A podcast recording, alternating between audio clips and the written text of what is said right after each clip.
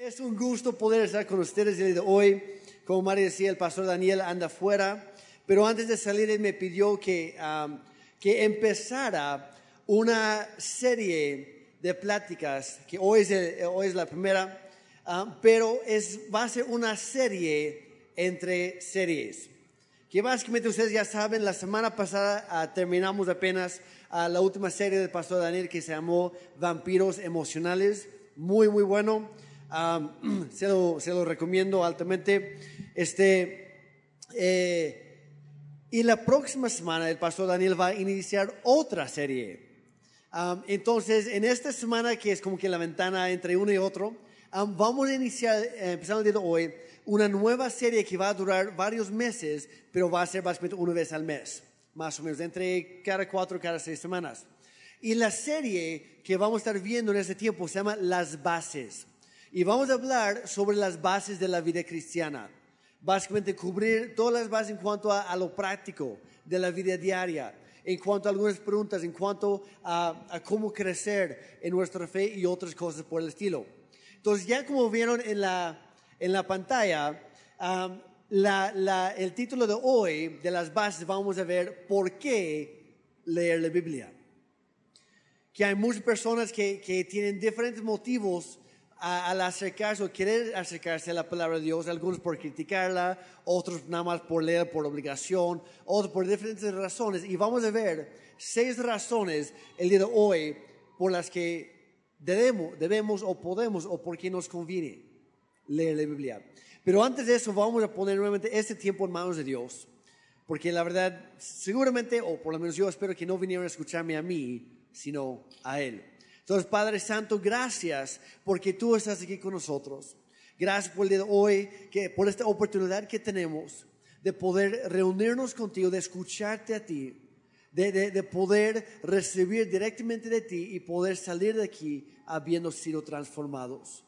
Señor, ah, ponemos este tiempo en tus manos, te pedimos que tú nos hables a través de tu palabra de la Biblia, a través de tu Espíritu Santo, y si es necesario, Señor, úsame a mí también. Pero ayúdanos a crecer, a recibir lo que tú tienes para nosotros hoy, todo para tu honra y tu gloria. En el nombre de Cristo Jesús y todos los que están de acuerdo dijeron, amén, perfecto. Bueno, entonces, ¿por qué leer la Biblia? Hay muchos que, ah, que a, lo mejor que llevamos más tiempo de cristianos, que a lo mejor ya hacemos muchas cosas por tradición o por obligación. ¿Por qué lo haces? Que siempre lo he hecho. Y leer la Biblia es uno de. Orar es otro. Que, ¿Por qué oras? Es que cuando no oro luego me siento culpable por no haber orado y luego no puedo disfrutar el día. ¿O por qué lees la Biblia? Es que cuando no leo la Biblia, entonces todo el día vengo arrastrando esta culpabilidad que seguramente Dios está enojado conmigo y que no es cierto. Pero tenemos esa idea. Y luego, híjole, es que tengo unas ganas de decir unas palabrotas por ahí, pero como mis, mi- mis compañeros del trabajo saben que soy cristiano, tengo que cuidar cómo hablo. Y luego tengo que cuidar cómo actúo y cómo hago todo. lo que- Y muchas veces hacemos las cosas porque tenemos que, por obligación. Pero Dios no desea eso, Dios no quiere eso para nosotros. Y aquí está la cosa. Sea de lo, sea de lo que sea en la vida. Cuando, cuando empezamos a hacer las cosas por obligación, dejamos de disfrutarlo, ¿sí o no? Y cuando dejamos de disfrutar algo, a la larga, dejamos de hacerlo, ¿sí o no? Y luego nos preguntamos, es que la verdad yo quisiera leer la Biblia más, pero ¿por qué no lo hacemos? Porque hemos perdido el gozo muchas veces de, de hacerlo. Porque lo- tenemos una perspectiva equivocada en cuanto a la misma palabra de Dios. Entonces, eso es lo que vamos a ver el día de hoy. En lugar de hacer las cosas porque tengo que hacerlo, aprender a hacerlo nuevamente porque quiero, porque me conviene, porque me ayuda, porque me, me trae vida. La Biblia es la, es la palabra escrita de Dios. Es inspirada por Dios, que significa que Dios mismo, a través de su, Espíritu Santo, dictó el contenido de este libro a las personas que lo escribieron con tinta. Y Dios nos sigue hablando a nosotros hoy en día a través de su palabra, la Biblia. Y vamos a ver estos, versículos que se encuentran en 2 de Timoteo, capítulo 3, versículos 16 y 17. Y esa va a ser como que la base de la plática del día de hoy. 2 de Timoteo 3, 16 y 17. Dice, toda la escritura es inspirada por Dios. Y nada más para, para que entiendan ahí, esa palabra inspirada originalmente es sinónimo de lo que significa ah, viene de la boca o el mismo aliento de Dios. Y hace referencia cuando Dios hizo toda la creación y dice que Dios dijo o Dios habló que haya luz. ¿Y qué pasó? Hubo luz. Y Dios dijo que, y Dios habló esto y así. Dios habló todo lo creado a la existencia. Y es la misma palabra que se ocupa, el mismo cuadro gráfico que se ocupa para decir que toda la escritura es inspirada por Dios, que es el mismo aliento de Dios y por eso está viva. Dice, y es útil para enseñarnos lo que es verdad y para hacernos ver lo que está mal en nuestra vida.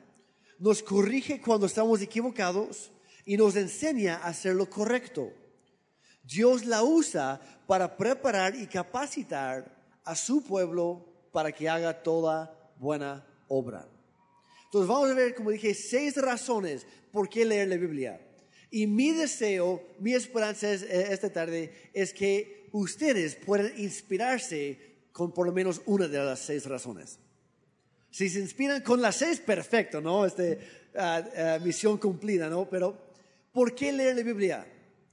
Y cómo leerla, no por obligación, sino disfrutándola, sacando provecho. Entonces vamos a ver seis puntos. El número uno, ¿por qué leer la Biblia? Porque la Biblia contesta nuestras preguntas más profundas. Si estás siguiendo en el app de la Biblia, este, ahí está todo el bosquejo, ahí lo pueden rellenar. Ahí, la verdad, hay tantas preguntas filosóficas que hace la gente que en realidad Dios ya contestó desde hace tiempo en la Biblia, en su palabra. Hay algunas preguntas grandes, posiblemente tú hiciste alguna de estas en algún momento de tu vida. Ah, ¿Cuál es el propósito, el propósito de la vida? ¿Cuál es el origen de la vida? ¿Habrá vida después de la muerte? ¿Cómo puedo llegar al cielo si es que existe un cielo? ¿Por qué hay tanta maldad en el mundo? ¿por qué me cuesta hacer lo que es correcto? ¿Alguien ha hecho una de esas preguntas en algún momento?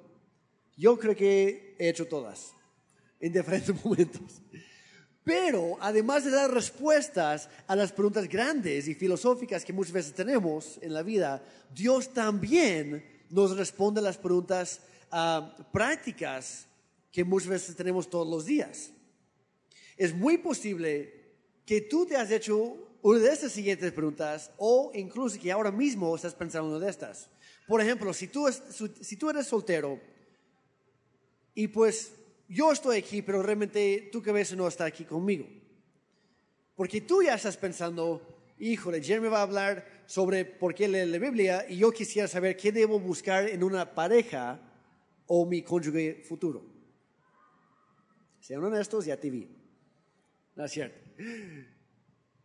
Si estás casado, a lo mejor te peleaste, se pelearon en la mañana o llegando aquí incluso y entraron por las puertas, ya pusieron su máscara, que todo está, todo está bien y toda la cosa. Pero en este momento tu pregunta es, ¿cómo? Yo quisiera saber si es posible, cómo tener un matrimonio feliz y exitoso y amoroso y pleno. Gracias. Ya lo contestaron con sus ojos. Y con la risa nerviosa de la sección C. otras, ¿cómo puedo ser un buen amigo? ¿O cómo saber que los amigos que ya tengo en realidad me convienen tener? Otras, ¿cómo, ¿cómo puedo ser un buen padre? ¿Qué es el éxito en la vida y cómo lo puedo lograr? ¿Cómo puedo cambiar para bien? ¿Qué es lo que realmente importa en esta vida? ¿cómo puedo vivir de una manera para que cuando llegue al final de mi vida no tenga remordimientos? ¿Cómo puedo manejar las situaciones malas e inesperadas de todos los días? Manejarlas de una manera honorable y todavía salir ganando. Porque muchas veces pensamos que no se puede. Y Dios contesta esta y muchas otras preguntas, todas nuestras preguntas, de hecho, en la Biblia. De hecho, hay algunas personas que, que han llamado la Biblia el manual del fabricante. Dios nos creó, Dios nos hizo y dejó un libro como un manual para que entendamos esta vida, para que sepamos qué hacer. Pero no sé si algunos de ustedes en algún momento han manejado o han estado en algún vehículo. ¿Alguien? Si subiste a un camión para llegar aquí, ese es un vehículo. ¿O cuántos han tenido un vehículo propio o han manejado alguno? ¿Qué pasa? Yo, yo honestamente, yo jamás en mi vida he conocido a alguien que va a la agencia y compra su coche nuevo o seminuevo, como sea, pero se sube ahí detrás del volante justo cuando le entregan la llave y está todo emocionado, se sienta ahí, agarra el volante y luego se queda estacionado ahí por dos horas y media antes de salir del lote porque se le ocurrió sacar el manual y leerlo todo antes de prender el motor. ¿Alguien? No. ¿Cuándo se nos ocurre ver el manual? Cuando se descompone. Cuando estamos en la carretera, en medio de la nada, los hijos están atrás, papá, ya llevamos dos horas aquí esperando, ya haz algo, escucha mamá y lee el mendigo manual. Pide ayuda. Lee las instrucciones, lo que sea, ¿no? El típico papá que compra algo en la tienda, pero se tiene que armar en casa y que no quiere ver las, las instrucciones para no revelar su debilidad. Dice, no, yo, yo puedo solito. Y luego lo hace y está todo chueco y deformado, toda la cosa. Yo aprendí a siempre leer manual. Yo reconozco que hay algunos asuntos, algunas áreas que yo soy medio menso. Reconozco que necesito ayuda. Pero en la vida que hacemos nos cuesta reconocerlo y no buscamos respuestas en este manual hasta que realmente nos hace falta. Pero Dios no quiere eso para nosotros. Dios desea, Dios anhela que nosotros busquemos su sabiduría todos los días en todos los momentos. De hecho, dice en Santiago capítulo 1, versículo 5, dice, si alguno de ustedes les falta sabiduría, ¿qué hay que hacer? ¿Qué dice? Pídesele a Dios. ¿Qué dice? Hay que ser perfecto primero antes de pedir algo a Dios. ¿Así dice? No, de hecho, Dios no pone cláusulas. Dice, no dice, tienes que ser libre de pecado primero. Tienes que ser perfecto. Tienes que tratar bien a tu cónyuge. Tienes que tratar bien a tus hijos. ¿Así dice? Dice, si alguno, cualquiera, necesita sabiduría, que se la pida a Dios. ¿Por qué? Porque Él se la dará. Te lo va a dar si tú lo, se lo pides. Pues Dios da a todos generosamente sin menospreciar a nadie. Y, y quiero, quiero resaltar este punto, Dios no menosprecia a nadie. ¿Sabían que el Nuevo Testamento no fue escrito en español? ¿Sabían eso? ¿En qué idioma hablaban los primeros cristianos? Incluso Jesucristo. ¿Alguien sabe? Hebreo. ¿Y en qué idioma fue escrito el Nuevo Testamento? ¿Cómo? Hebreo, griego fue escrito en griego. ¿Por qué? Porque los judíos, la mayoría podían hablar griego. Los romanos, que era el gobierno y eran los dictadores del mundo entero, hablaban griego, porque era el, lenguaje de sus súbditos. El, el griego era un lenguaje común en todo el mundo civilizado en ese entonces. Pero Dios no mandó a los apóstoles a escribirlo en un griego muy, o sea, tienes que estudiar bastante para entenderlo. Los mandó a escribirlo en griego callejero. ¿Está bien eso? ¿Por qué? Para que cualquier persona, hombre, mujer, anciano, niño, con educación, sin educación, con muchos estudios, sin estudios alguno, con mucho entendimiento, con poco entendimiento, cualquier persona pudiera entender fácilmente a la primera lo que está escrito en la Biblia. Porque Dios no menosprecia a nadie. Y cuando Él da algo, lo da generosamente a todos. Entonces, ¿por qué leer la Biblia? En primer lugar, porque la Biblia contesta nuestras preguntas más profundas, más sinceras. Y como digo, puede ser una pregunta muy grande, puede ser una muy chiquita, pero es sincera para ti, tú lo necesitas, Dios ya tiene la solución. Dios ya tiene la respuesta en su palabra. Número dos, ¿por qué leer la Biblia? Porque la Biblia es totalmente confiable y sin errores, es infalible. La Biblia es única entre todos los llamados libros sagrados, en el sentido de que es, es el único libro que no solamente nos da enseñanza moral, o sea, haz esto y punto y no hagas preguntas. La Biblia es el único libro que nos invita a estudiarlo, nos invita a comprobarlo, nos invita a probarlo, a ver si es cierto o no. De hecho, Jesucristo en lo que estaba haciendo sus milagros y estaba dando sus enseñanzas, él, también dijo, si no hago lo que estoy enseñando, si no hago lo que les prometo, no me hagan caso.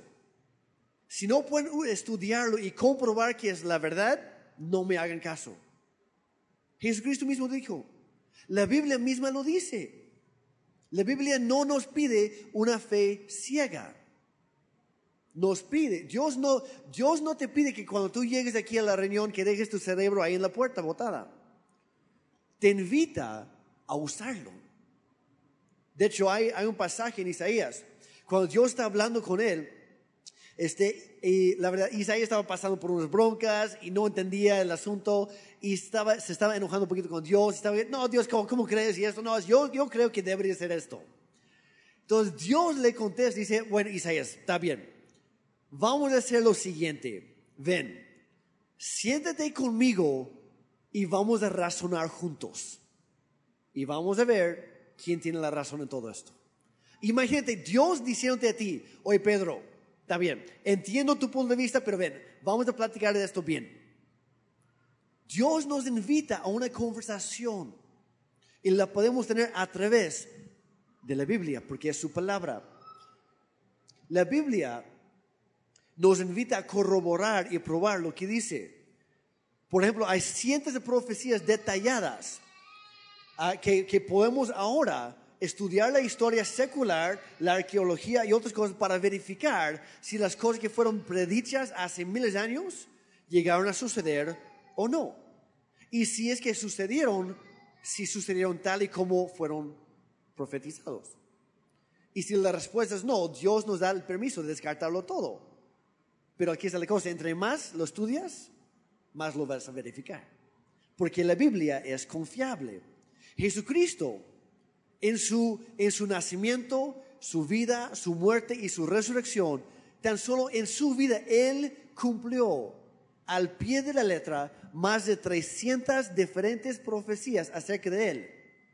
Y eso sin tomar en cuenta todas las profecías que hay en la Biblia acerca de sucesos, eventos históricos en el mundo. Y algunos todavía, todavía no se han cumplido, pero están por llegar. Podemos comprobar los hechos científicos que relata la Biblia, tomando en cuenta que estas cosas fueron escritas incluso miles de años antes de que existiera la tecnología necesaria para poder estudiarlas. Les voy a dar dos ejemplos rápidos de estos. Como ya sabemos, la Tierra es una esfera. ¿okay? Sin embargo, todo el mundo desde las civilizaciones antiguas estaban convencidas de que era plana. De hecho, aunque no lo crean, todavía hay algunas personas que están convencidas que la Tierra está plana. Pero bueno, este, podemos leer en, en Isaías capítulo 40, versículo 22, dice que Tú, oh Dios, estás sentado sobre la redondez. En otra versión dice sobre la esfera de la tierra.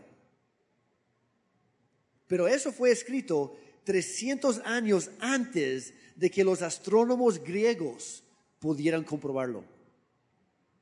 La Biblia ya lo había dicho tres siglos antes, con Isaías.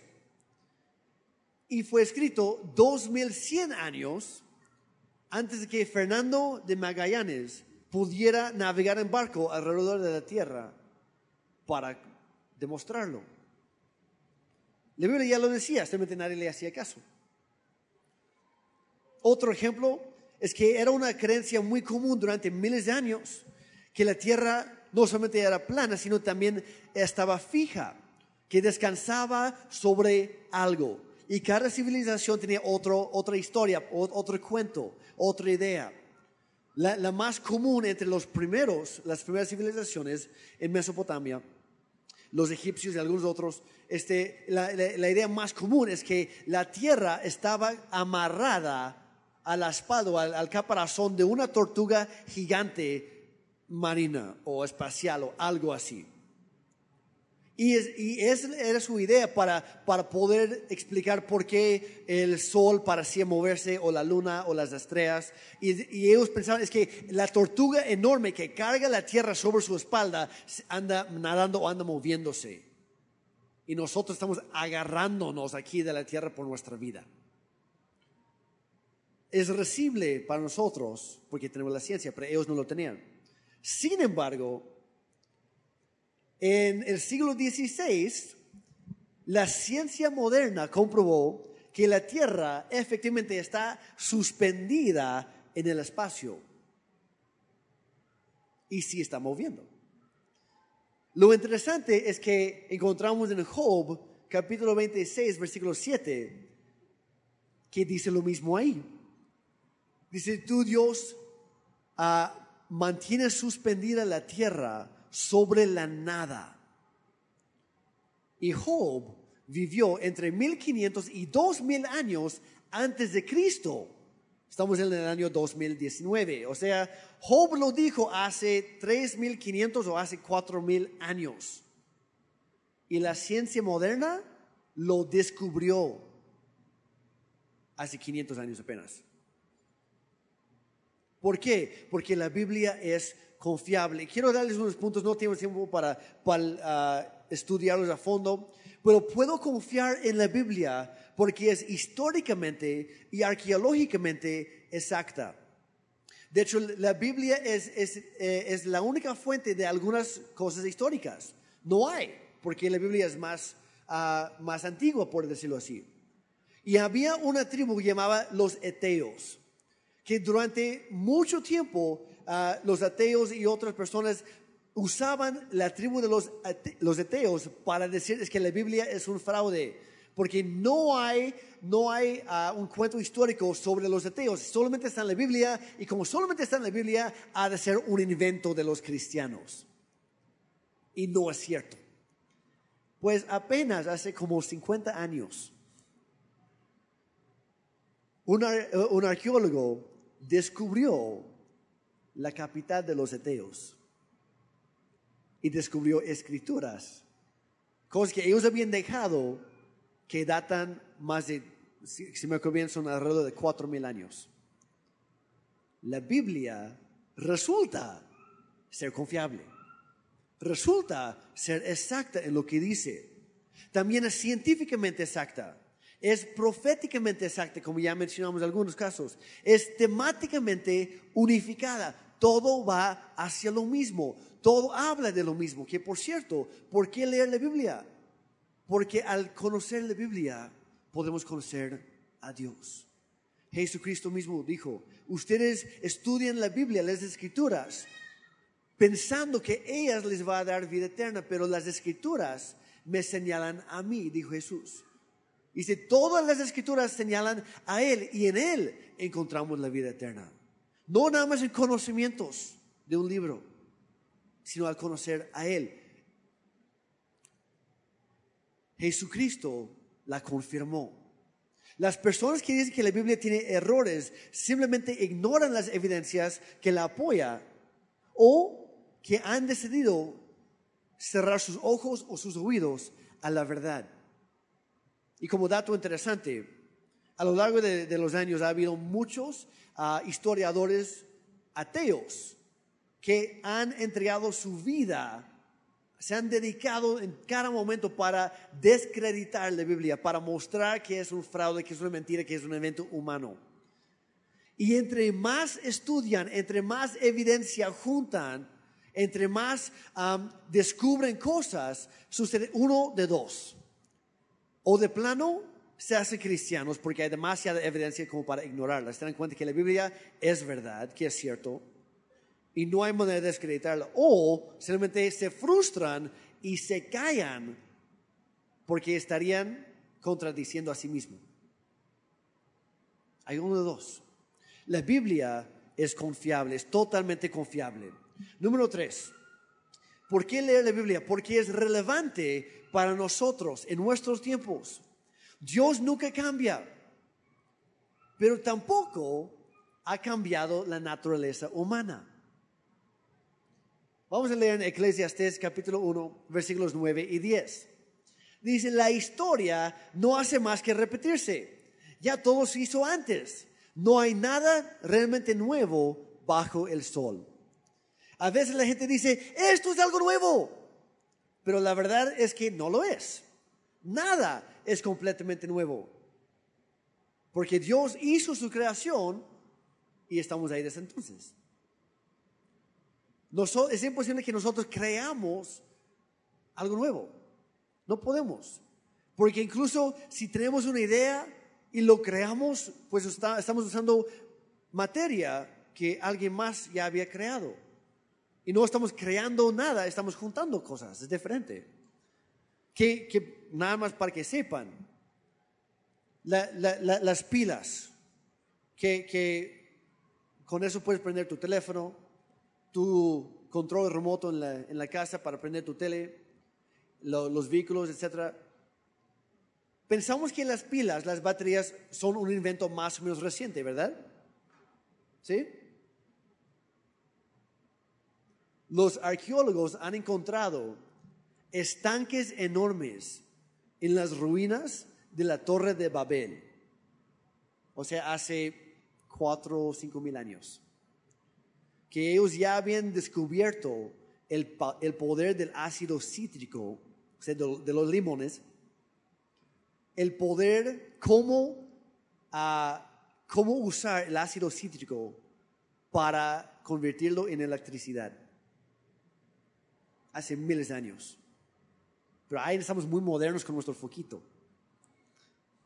con nuestro celular. Obviamente hay cosas que no existían antes, como el Internet, la televisión, que no existían en los tiempos de Jesucristo. Pero realmente no hay nada nuevo. No somos tan listos como pensamos a veces. Pero la realidad es que no hay nada nuevo. Sigue habiendo los mismos conflictos entre la, la raza humana. Sigue habiendo los mismos crímenes por, mejores leyes que tengamos, sigue habiendo robos y asesinatos, e envidias y celos y todo lo que tú quieras. ¿Por qué? Porque la naturaleza humana no cambia. Y es por eso que la palabra de Dios, la Biblia, es igual de relevante para nosotros hoy en día como lo fue para las, las primeras personas que lo recibieron hace generaciones. Aunque la tecnología y la ciencia han hecho grandes avances, la naturaleza humana y nuestros deseos como seres humanos no han cambiado en lo absoluto. Cuando leemos la historia presentada en la Biblia, encontramos que no hay nada nuevo debajo del sol, sea en cuanto a, las relaciones como entre individuos o también aplicando a las sociedades en diferentes civilizaciones en diferentes épocas. Cuando realmente lo estudias, es más lo mismo. Y mientras la humanidad sigue buscando el amor y la plenitud y la satisfacción y todo lo que, todo lo que tú quieras en todos los lugares equivocados, Dios nuestro Creador bondadoso y misericordioso nos ha ofrecido, nos ha dejado, nos dice en su palabra en dónde encontrar el gozo duradero. Pero igual que el manual del fabricante, muchas veces buscamos en todos los demás lugares, Preguntamos a todas las opiniones de nuestros amigos, incluso cuando sabemos que es un mal consejo. Incluso cuando sabe, o sea, pedimos un consejo sabiendo que no le vamos a hacer caso. Pero ahí vamos. Y Dios en su sabiduría, en su misericordia y en su bondad ha dejado todo lo que necesitamos en, en su palabra. Es relevante para nosotros. Número cuatro, ¿por qué leer la Biblia? Porque la Biblia es verdad, porque es la verdad. Hay tantas falsas enseñanzas e ideas erróneas divulgándose por todas partes. Es muy fácil ser arrastrado por algún engaño, por alguna mentira. Y la Biblia nos enseña cómo diferenciar, cómo distinguir entre la mentira y la verdad. Nos dice cómo es Dios realmente. Porque tener una idea equivocada acerca de Dios, cómo es Él, en realidad es igual a adorar a un ídolo, a un Dios falso. Por lo que, porque lo que tú estás adorando es algo o alguien que Dios no es. Por eso es de suma importancia conocer bien a Dios. No nada más como una idea mía de, no, pues se me ocurrió que Dios, eh, Dios ha de ser así. ¿Y en qué lo basas? No sé, se me, se me ocurrió, lo pensé. Y como lo pensé, tiene que ser cierto. Y no lo basamos en nada. Y hay mucha gente que se va con la finta.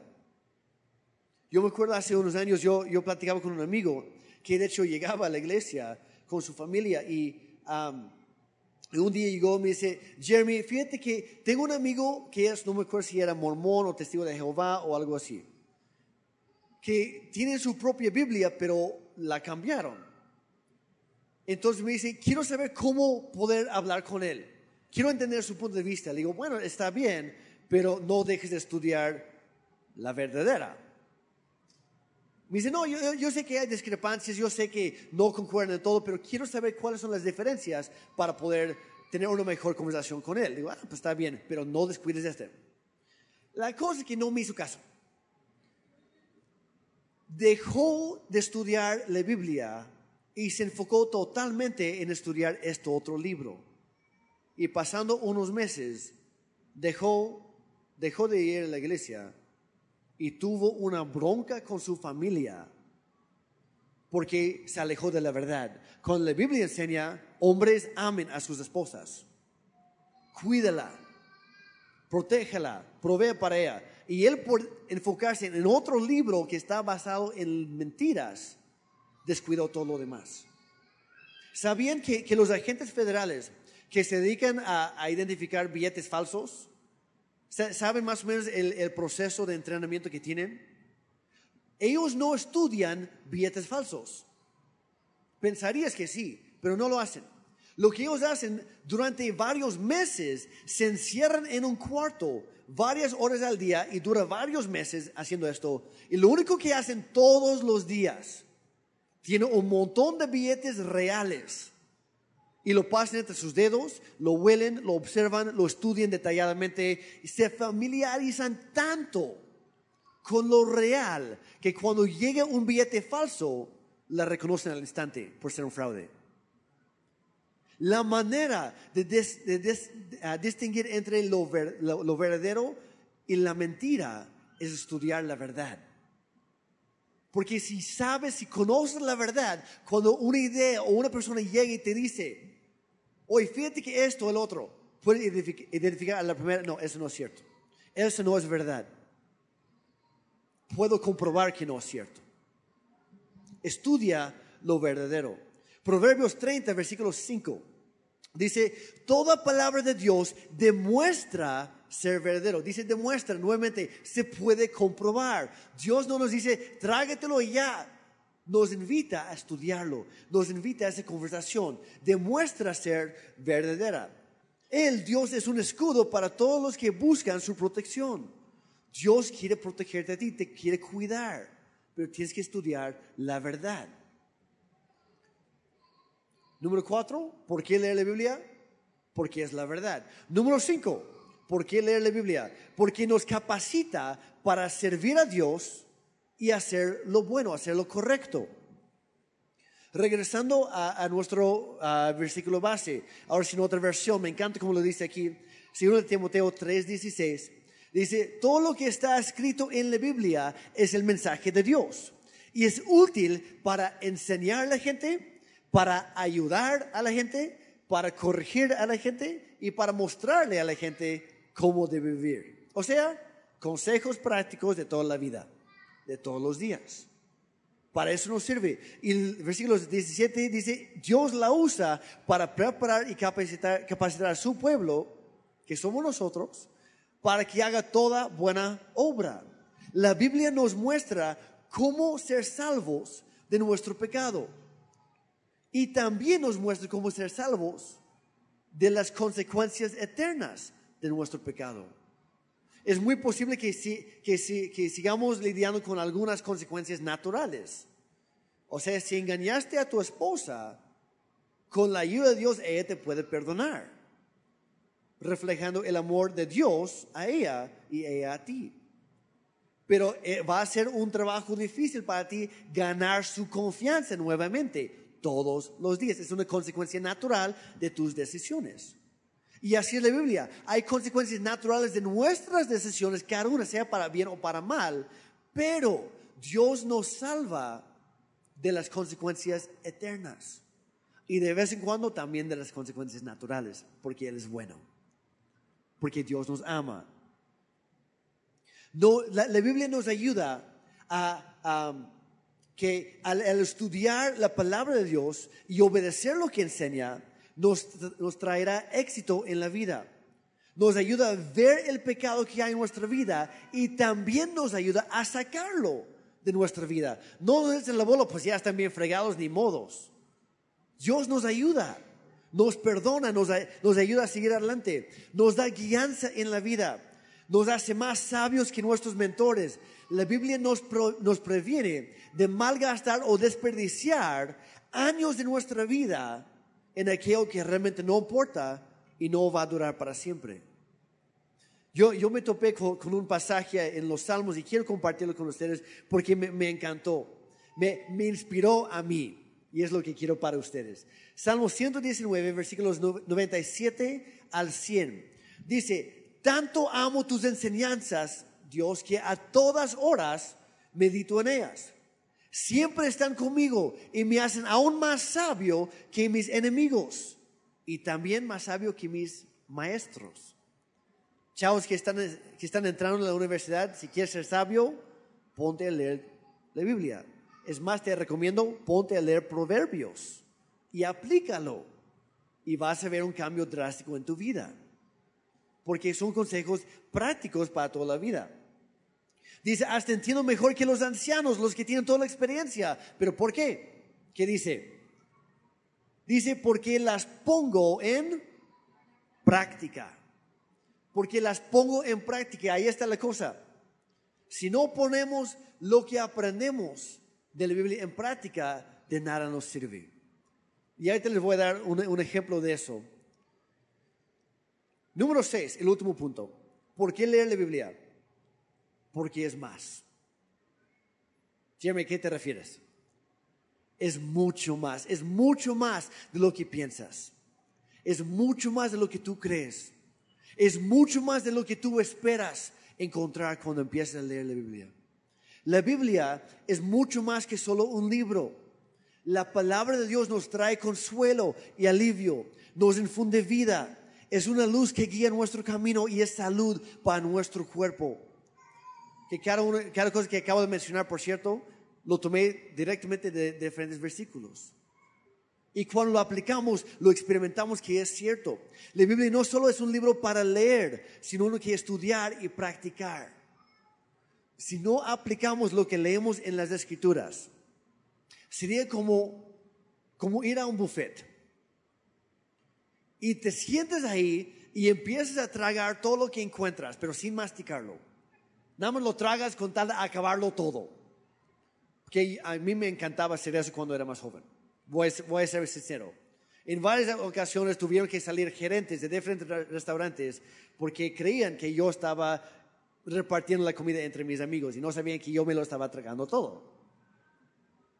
Pero como ya había pagado, dijeron, ahí dice el letrero, come todo lo que hay en tu plato. Y como puede ver, Señor, mi plato está vacío. Así que écheme otro. Pero si vamos a un buffet y tragamos todo lo que encontramos, ni siquiera lo masticamos, no lo disfrutamos, y no damos tiempo para digerirlo, sino porque ya nos, ya nos hartamos de tanta comida, vamos al baño, lo vomitamos todo. Podrías poder llegar a casa con tus amigos y presumir, es que yo fui a un buffet y lo acabé todito. ¿Y luego qué pasó? No, pues fui a vomitarlo porque no pude aguantarlo. ¿Qué te dirían tus amigos o tus familiares? ¿Qué inmenso eres? Acabas de tirar tu dinero por la ventana fuiste, ni siquiera lo disfrutaste, sí, lo comiste todo y luego no tienes nada que mostrar por ello.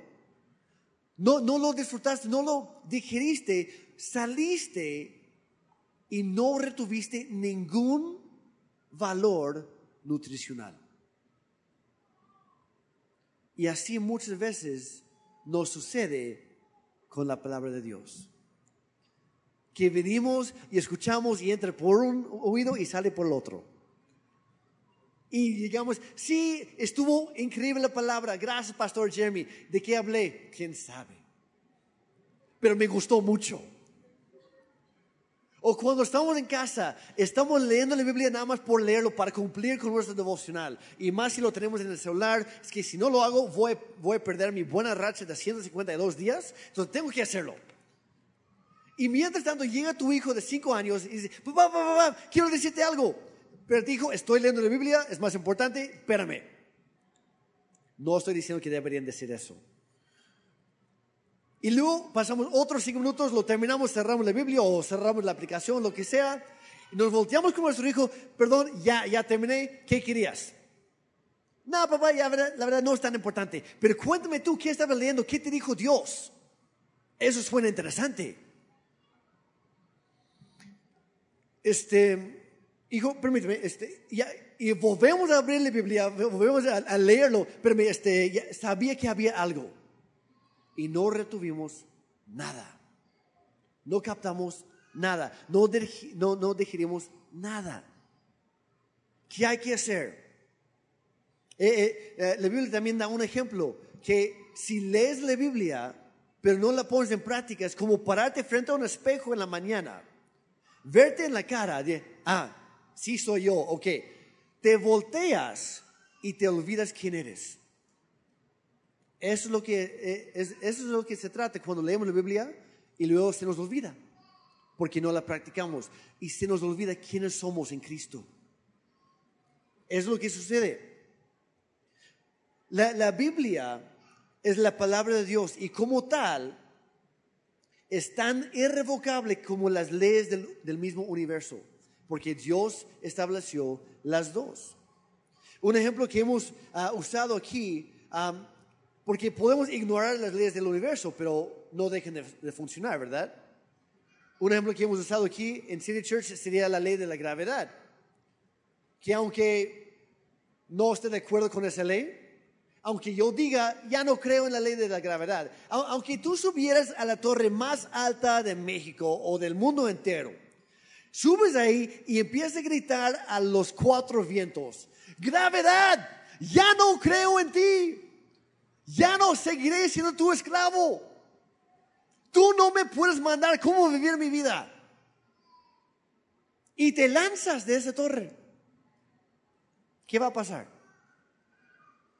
vas a terminar como una calcomanía en la banqueta. ¿Por qué? Porque nuestras afirmaciones no afectan a Dios, no afectan su palabra. La verdad es la verdad y punto.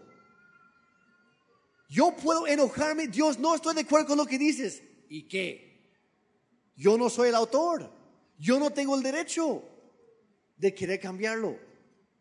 Porque sus leyes siguen vigentes siempre casi, casi, hazle como quieras. Es como hace tiempo hablamos de la ley de sembrar, de, de, sembrar y cosechar. Es una ley universal. Cuando metes frijoles salen elotes, ¿sí? No, salen más frijoles. Porque lo que siembras es lo que cosechas. Aunque tú ores, Dios dame elotes, dame ejotes, frijolitos verdes. No van a cambiar porque lo que, lo que tú siembras es lo que vas a cosechar. Lo que tú metes es lo que vas a sacar. Y así es con la palabra de Dios. Podemos ignorarlo, pero lo hacemos bajo nuestro propio riesgo. Puedes enojarte con ello, puedes rechazarlo por completo, pero no cambia la verdad del asunto. Y honestamente no podemos enfatizar suficientemente lo importante que es la palabra de Dios para nuestra vida diaria. El estudiar la Biblia es comparada, es comparado con el minar por oro. Si nos esforzamos muy poco o si nos acercamos a, la palabra de Dios con la actitud de, pues a ver qué encuentro. Yo me acuerdo cuando era niño, a mis papás me llevaron a un pueblo donde antes había encontrado mucho, mucho oro, en los ríos y todo. Y yo me acuerdo, yo fui al, río ahí, quité mis tenis y, y, metí mi pie. Y con mis deditos empezaba a mover las piedritas ahí. ¿Y qué encontré? Nada. Luego me agaché y metí mi mano y hice así. Y de repente algo brilló. Y yo me emocioné muchísimo porque había encontrado oro. Entonces ya quité la suciedad, la tierra, etc. Cuando lo saqué, lo tenía en mi mano, era una hojuela de oro que no pesaba nada. Yo estaba convencido que, estaba bien rico y que iba a llevarlo al banco y sacar mis millones. Y entonces yo emocionado le digo a la muchacha que era nuestro guía, y digo, mira lo que encontré. Y me dice, felicidades, nosotros lo pusimos ahí por ti. Oh. ¿Y cuánto vale? ¿Quieres saber? Centavos. ¿Por qué? Porque no ni siquiera me había esforzado para encontrarlo. Pero cuando empiezas a excavar, empiezas a profundizarte en la montaña o en el río, buscando, quitando, ¿qué encuentras? Unos pedazotes aquí que sí valen millones. Y sucede lo mismo con la palabra de Dios. Si solamente quieres rascar la superficie, al amor te ayuda hoy y mañana se te olvida. Pero cuando empezamos a profundizarnos más y más en la palabra de Dios, encontramos un tesoro escondido ahí que ni siquiera sabíamos que existía. De hecho, ah, Jesús contó una parábola sobre esto. Y habló de un hombre que estaba caminando en un campo y se topó con algo. Así que empezó a excavar y más y más y más y encontró un tesoro, que estaba escondido ahí en la tierra. El problema es que el campo no era suyo. Entonces, ¿qué hace? Lo vuelve a tapar, va corriendo, vende todo lo que tenía en la vida. Todo, todo, todo. Y con todo lo que pudo eh, reunir, fue y compró ese campo. Y cuando ya era suyo, volvió a sacar ese tesoro y con ese tesoro pudo ayudar a mucha gente. Y así es el reino de Dios, así es la palabra de Dios para nosotros. Cuando tomamos el tiempo y el esfuerzo para estudiarlo a fondo, encontramos un tesoro enorme que ni siquiera habíamos imaginado. Y vamos a terminar con Josué 1.8. Dice, estudia constantemente este libro de instrucción. Medita en él de día y de noche. Nada más quiero aclarar, cuando la Biblia dice meditar no significa mm, y te subes a las nubes y todo lo que tú quieras, ¿ok? voy a ser honesto, eso de aclarar tu mente y cosas que a veces se hacen en el yoga y otras cosas son cosas muy peligrosas, viene de la nueva era y de religiones orientales. Dios no nos manda hacer eso. Cuando la Biblia dice medita en esto, significa léelo, estudialo reflexiona sobre eso y luego hazlo. Así de sencillo. Meditarlo es, ok, Dios, ¿qué me estás diciendo? ¿Cómo lo puedo aplicar? Dios, ayúdame a hacerlo para obedecerte a ti, para tener tu bendición, para que tú me ayudes en esa situación, lo que, lo que sea. Dios, ayúdame a ponerlo en práctica. Eso es. Y se medita en ah, en, el, en el libro, perdón, de día y de noche, para asegurarte de obedecer todo lo que ahí está escrito. Solamente entonces Solamente entonces prosperarás y te irá bien en todo lo que hagas. ¿Cuántos queremos ser prosperados? ¿Cuántos queremos que nos vaya bien en esta vida? Dios también quiere eso, quiere que te vaya bien en todas las áreas de tu vida. La Biblia es mucho más que solo un libro. Es la mejor manera de conocer a Dios. Y es la mejor manera de tener una relación genuina y personal con Él. Jesucristo mismo afirmó que las escrituras hablan acerca de Él y señalan a Él. Y si quieres conocer a Dios, conoce su palabra. Porque la Biblia dice que Dios y su palabra son una. ¿Cuántos quieren eso? Les invito a ponerse de pie. Vamos a orar para terminar. Y a lo mejor has rascado solamente la superficie. A lo mejor tienes poco tiempo o mucho tiempo, pero a lo mejor nunca tomaste el tiempo. Yo, yo te quiero lanzar el reto esta semana. Lee la Biblia. Si no estás acostumbrado a leer la Biblia, te animo a empezar en el Nuevo Testamento. Es más, empieza con Lucas de los Evangelios, porque es muy fácil de entender.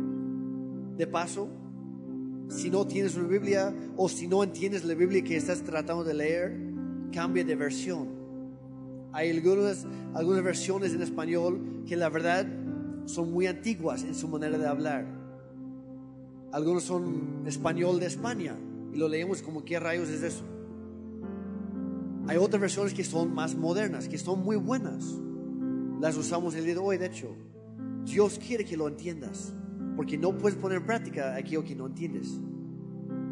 Entonces, busca una de esas versiones. Si tienes una pregunta, acércate, con gusto le decimos cuáles. No es por promover ninguna específicamente, sino simplemente encuentra la versión que te ayuda a ti. Pero Padre, gracias por tu palabra el día de hoy. Gracias nuevamente por estar aquí con nosotros. Y gracias por darnos tu palabra en la Biblia. Gracias por, por la gran bendición que es estar, vivir en un país donde tenemos libertad para poder leer la Biblia. Porque hoy en día hay miles y millones de cristianos en diferentes países del mundo que son perseguidos por el simple hecho de que quieren leer la Biblia. Y hay miles de cristianos que han, han dado su vida a lo largo de la historia para que nosotros pudiéramos tenerlo en nuestra mano el día de hoy. Señor, perdónanos por menospreciarla muchas veces, por no tomarla en cuenta, por no buscarte a ti. Gracias porque tú nos hablas a través de tu palabra. Y Dios, yo te pido que esta semana, cada persona aquí, cada persona que, que ve o escucha esta grabación, Señor, que se pone en consecuencia a esto, Señor, se pone a leer tu palabra, Señor, dale entendimiento. Dale tu sabiduría que eres tan generoso en dárnosla cada vez que te lo pedimos. Padre, ayúdanos en nuestros problemas, en nuestras situaciones, eh, en los conflictos que hay, eh, en los retos de cada día. Sabemos que siempre podemos encontrar la solución en ti. Pero Dios, llévanos, guíanos a tomar ese paso. Y Dios, yo te pido tu bendición sobre cada persona que lo lleva a cabo. A lo mejor no somos perfectos, a lo mejor a veces nos olvida o, o se nos va, pero tú nos estás esperando cada vez que se nos ocurre, gracias a tu Espíritu Santo, a buscarte de nuevo. Padre, yo quiero bendecir a todos los que están aquí. Dios, ayúdanos a crecer en ti y en tu palabra diariamente. En el nombre de Cristo Jesús. Amén.